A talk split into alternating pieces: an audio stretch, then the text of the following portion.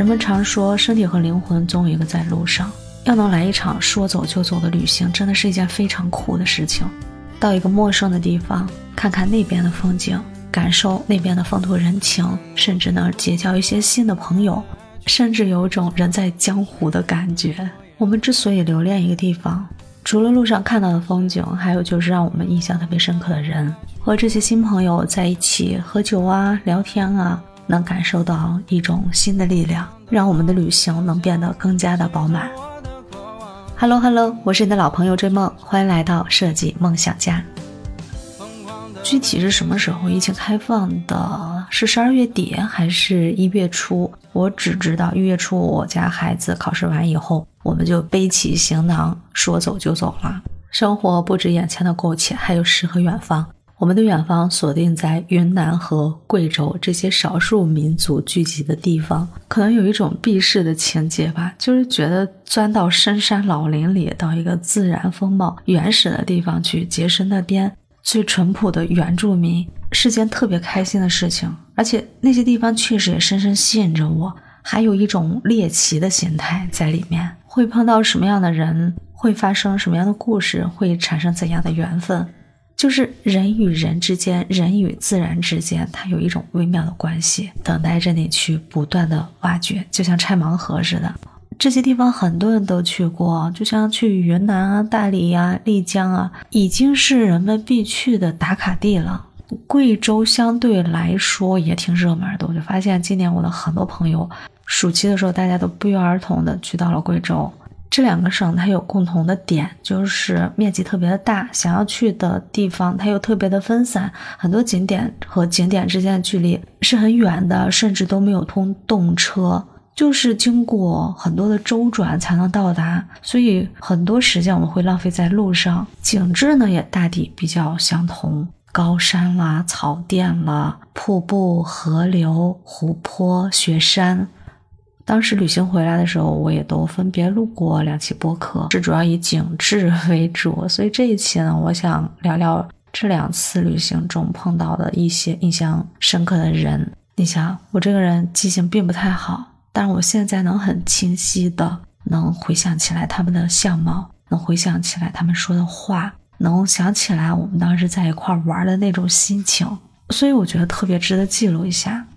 年初去云南的第三站，我们是在丽江。我一般出门前会把所有的飞机票、动车票全部订好，甚至有时候还会具体到汽车票。当然，民宿也是最早要订好的。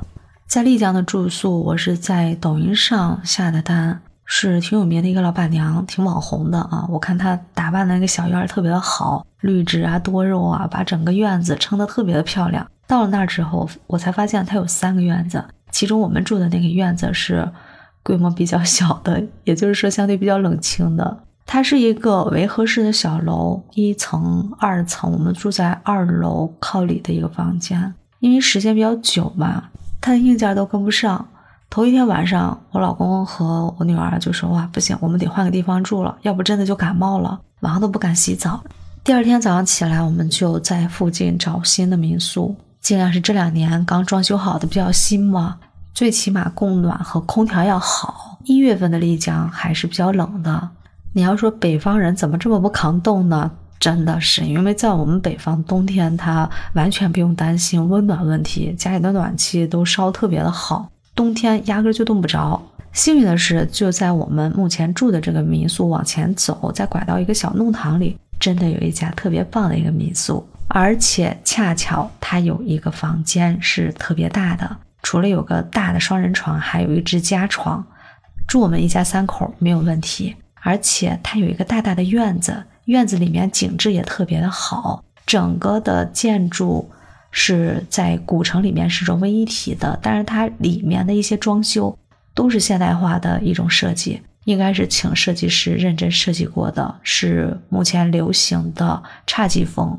刚进了大门是个小院子，然后你进到酒店的大堂，大堂里面它也是布置的特别的温馨，然后有个大大的茶室。后来我们跟管理人聊了一会儿，然后就上去看上面的房间了。房间里面装修的特别的好，空调啊、暖气啊都比较足。干净整洁，而且它有一面大大的玻璃窗，是向着院子的。院子外面就是蓝天白云，风景特别的好。哎，我们一家人真的像发现新大陆一样，特别的开心。而且它价格也不是很高，因为一月初还不算旅游旺季，它也有套餐，有个三天两夜，是五百多还是六百多，我记不得了。反正要到旺季的时候，它肯定不是这个价格，一定特别贵，因为这个民宿特别有调性。我作为设计师来说，特别喜欢它里面装修的风格。后来我们就马上回到原来那个民宿，跟那边的负责人就商量这个事情，说这个酒店真的是太冷了，我们三个人真的吃不消，万一冻感冒了挺麻烦的。尤其是疫情刚开放的时候，大家都害怕万一再次感冒、再次感染。幸好这个小伙子真的，他嗯，云南这边的民宿的服务人员都态度都特别的好。然后他就说完全可以的，你还是从网上那个端口进去退款就行了。嗯，然后甚至他还提到了押金，我会完全退给你。我都把押金的事情忘了，他还要提醒我。顺利的帮我们办完那两天的退款手续以后，我们找的第二家民宿的负责人就过来接我们，把行李都搬了过去。这个民宿它的性价比真的超级高。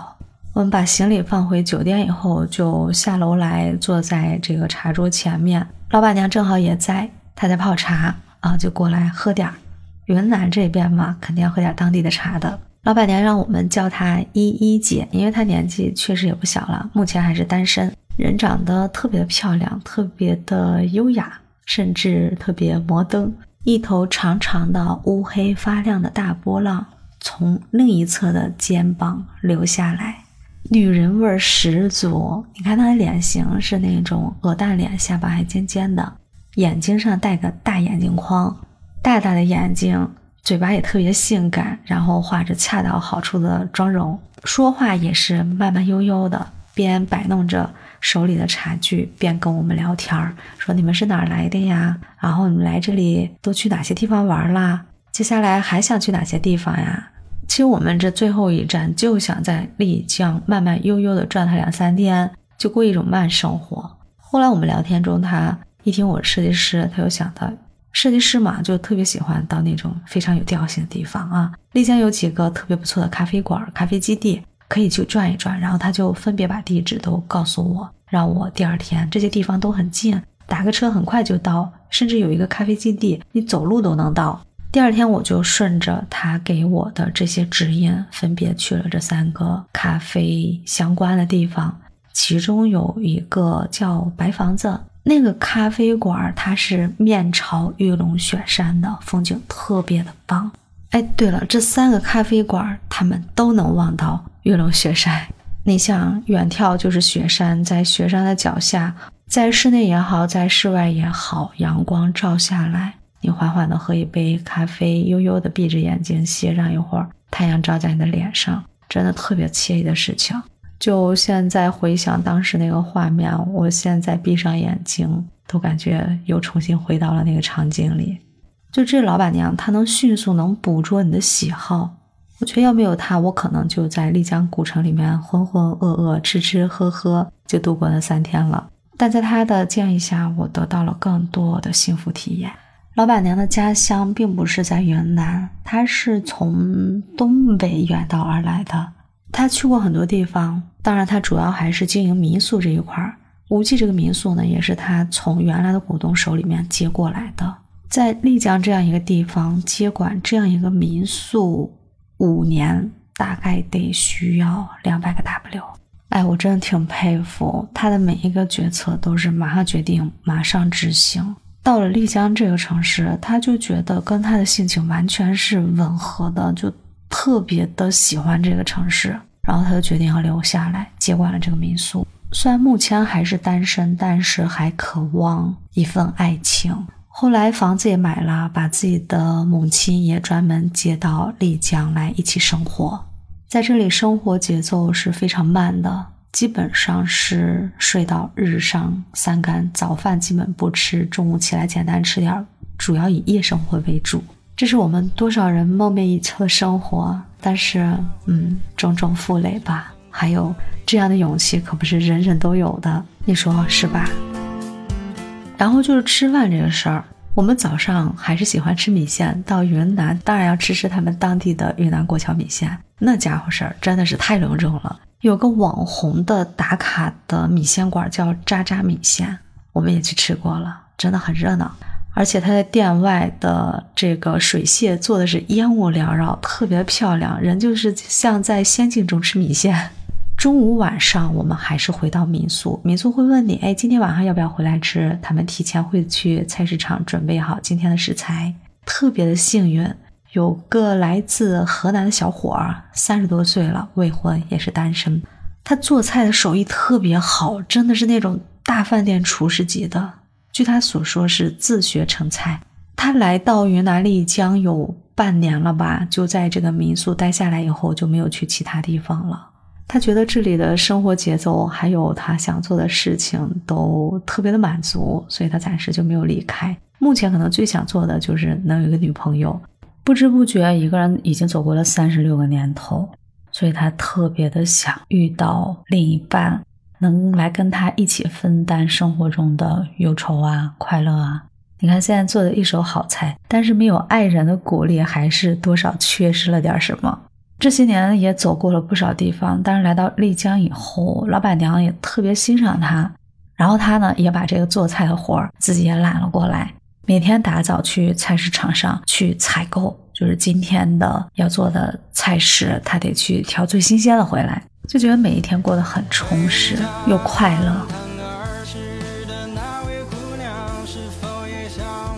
前两个月的时候，嗯，发现朋友圈里面他在晒幸福。哎，我第一时间就问他找到女朋友嘞。后来他发了朋友圈，他女朋友真的特别的漂亮。你看，只要你愿意等，你的那个真命天女，她是一定会出现的。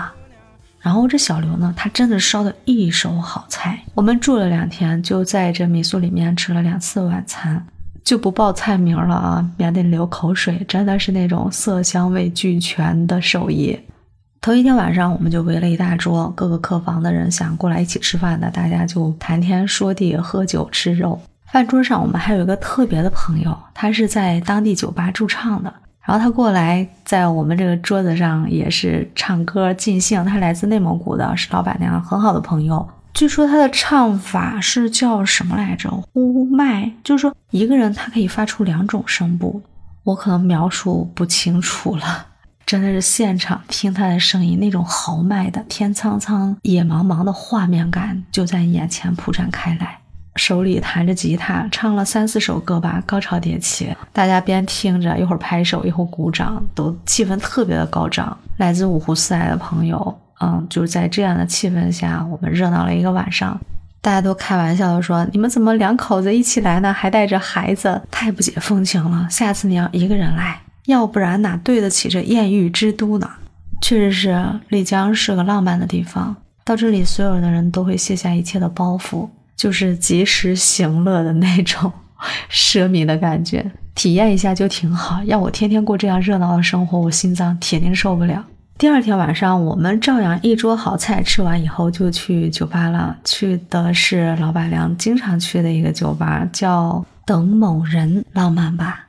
这个酒吧在二层，我们上去的时候就我们这一桌，大家围着在一块喝酒呀、投骰子呀，然后边听台上的老板唱歌，三个人乐队，不知打哪儿就闯进来一个小孩子，大概是一二年级吧，他进来就感觉哇塞，我觉得他太厉害了，那种社牛程度你完全想象不到，就感觉我们跟我们每个人都很熟的样子。进来就坐这儿，他拿了个杯子，你看我们喝啤酒，他就拿个杯子喝白水，分分钟就跟我们所有的哥哥姐姐、叔叔阿姨打成一片。哎，我就问他，你一个人来的吗？你这么小小年纪，怎么能来酒吧玩呢？他说不是我一个人来的，我奶奶带我来的。然后他就给我指了指他奶奶，就坐在我们后侧方的那个桌子上，他奶奶用慈祥的笑容看着我们，看着他。这祖孙俩真的太让我敬佩了。这奶奶坐那也是特别从容、不急不躁的，慢慢着听着摇滚乐，然后他的孙子就跟我们打成一片。我就在想，这个孩子的爸爸妈妈在哪里？他的奶奶既然这么的潮流，他的爸爸妈妈又该是什么样子呢？这位奶奶并不是那种特别时髦的打扮，她看上去就是特别温文尔雅，坐在那儿。尽管在酒吧，你都能看到。她给人的感觉是特别的温柔，特别的有气质。这个小男孩呢，圆圆的脸，红彤彤的脸庞，就真的像喝了啤酒把他灌醉似的，两片高原红，然后齐齐的南瓜头，那个头发剪着齐齐的刘海嘛，就真的那种特别招人待见、人见人爱的。再加上他这样的性格，真的是那天晚上我们所有人的开心果。在丽江的日子，我就觉得看每个人，他印象中还有位歌手让我印象特别的深刻。我记得是在大水车那个广场的，就是丽江古城的中心地点，它有一个商铺的二层，就开着那种小窗，云南的特别的那种建筑。还有在二楼，就看见在窗户跟前是坐着一位特别帅气的男生，就是那种很有故事，也不是特别年轻，但是就是特别帅。我看到好多人在站在这个广场中央，望向那个窗户，看着他，听着他唱歌，如痴如醉。对，首先我是被他的声音带过去的，然后就听唱的是什么歌，我想不起来了，因为他太帅了，歌也唱的超好听，就是那样的一个侧脸，然后他弹着吉他就在那边一直唱，我们连着听了他几首歌吧，大家也不动。也不走进去，就站在广场的地方，离那个窗户最近的地方，望向他，如痴如醉。直到他中途休息，我们才反应过来，哦，驻足了很久了。嗯，都像带着很多的故事，然后每个人都像身在江湖的侠客，可以酒逢知己千杯少。也可以愿做人间逍遥客，从此江湖无故人。有了这一帧帧的画面，听了他们的故事，这次旅行我觉得才应该是完整的。暑期的时候，我们是去的贵州，专门去了黔南的荔波这个小城市。据说我们走后的八月份，高铁就通了。我们当时去的时候真的是几经周折，耗了一天的时间。我要说的这个人呢，也是在当地打理着一个大的民宿的这样一个小伙子。我要特别强调这个“大”字，这个民宿它就在小七孔的附近，周围不到七公里的地方吧。嗯，外面是一大片的玉米地，然后它就在一个村庄的上面。为什么要强调它是个？大的民宿呢？这个民宿的规模的话，我觉得是我见到的占地面积最大的。它有一个大的草坪，草坪中间有泳池。它不像很多的民宿是一个独栋的小楼啊，嗯，或者是几个片区这样串联起来。它是在一个大的一个院落里，你能想到那个高尔夫球场吧？当然没有那么大啊，它就是那样的地貌。然后在这样的地貌里面，它会有一排一排的独栋的，就像贵州当地的特色的建筑吊脚楼一样，独栋的小木屋。然后每个小木屋的周围呢，曲径通幽，种着各种花花草草，风景特别优美。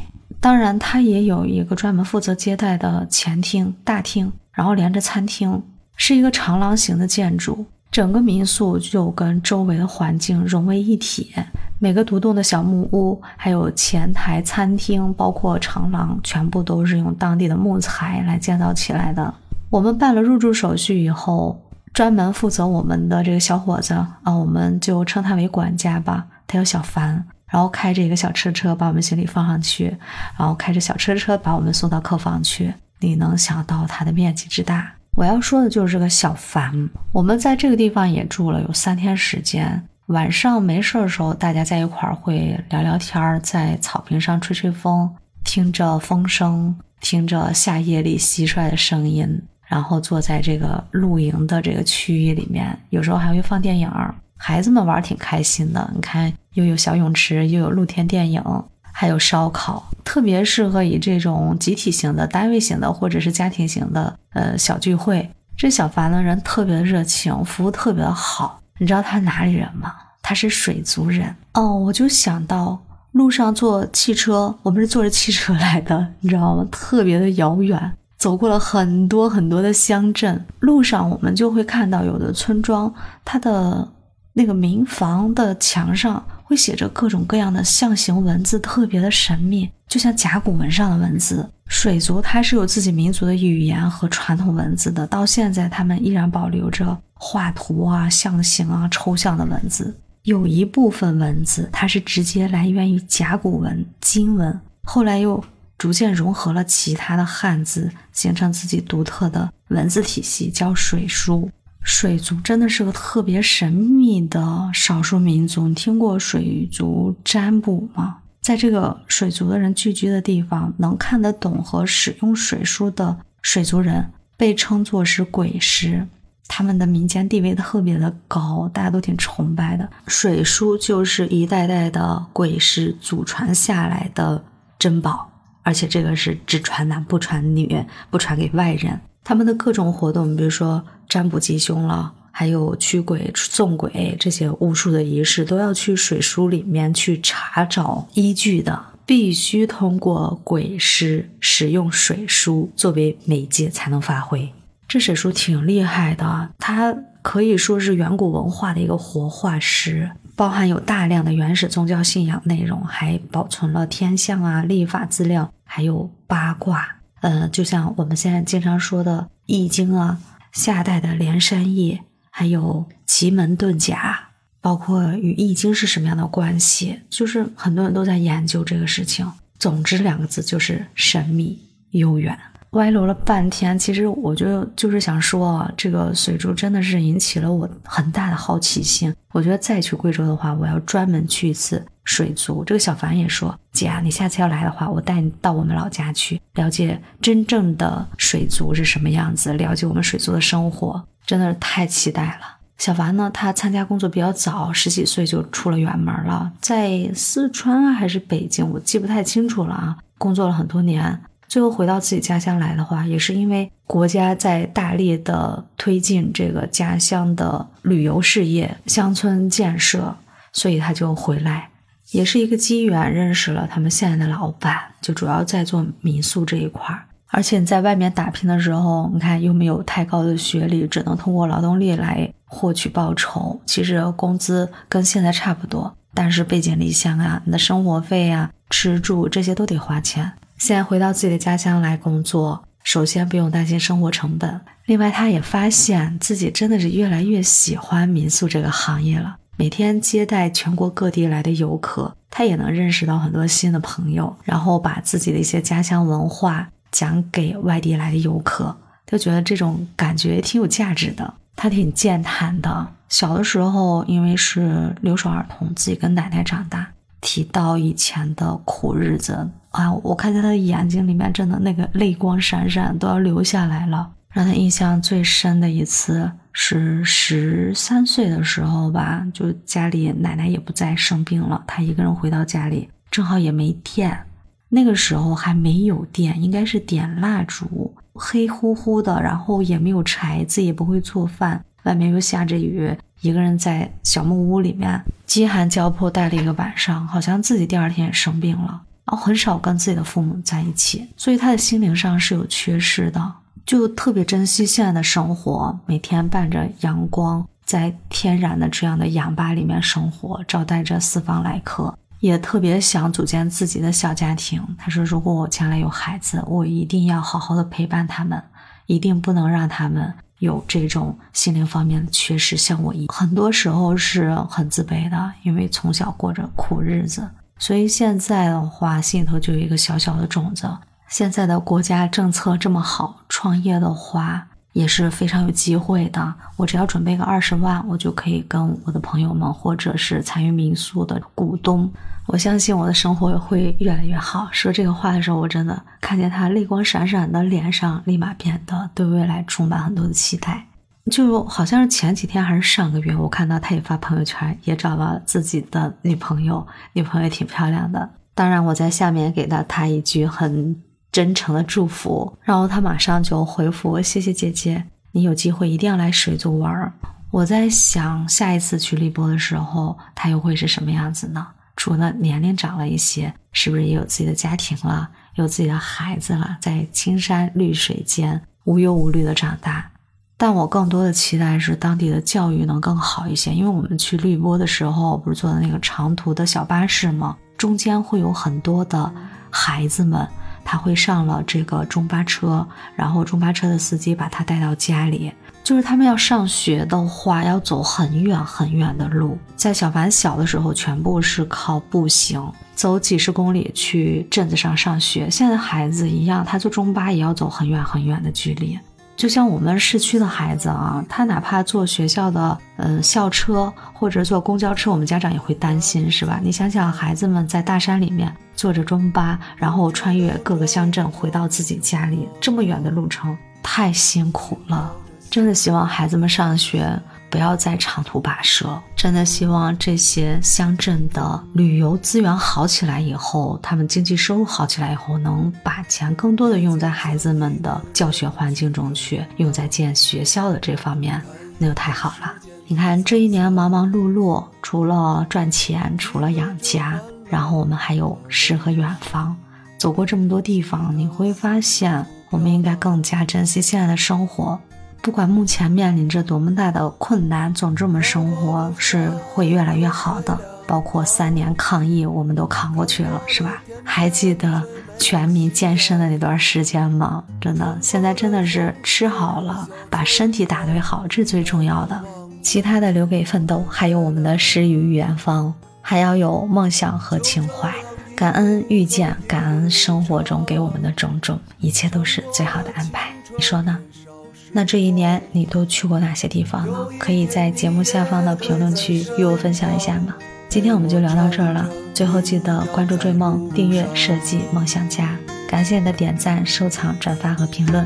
感谢收听，我们下期见，拜拜。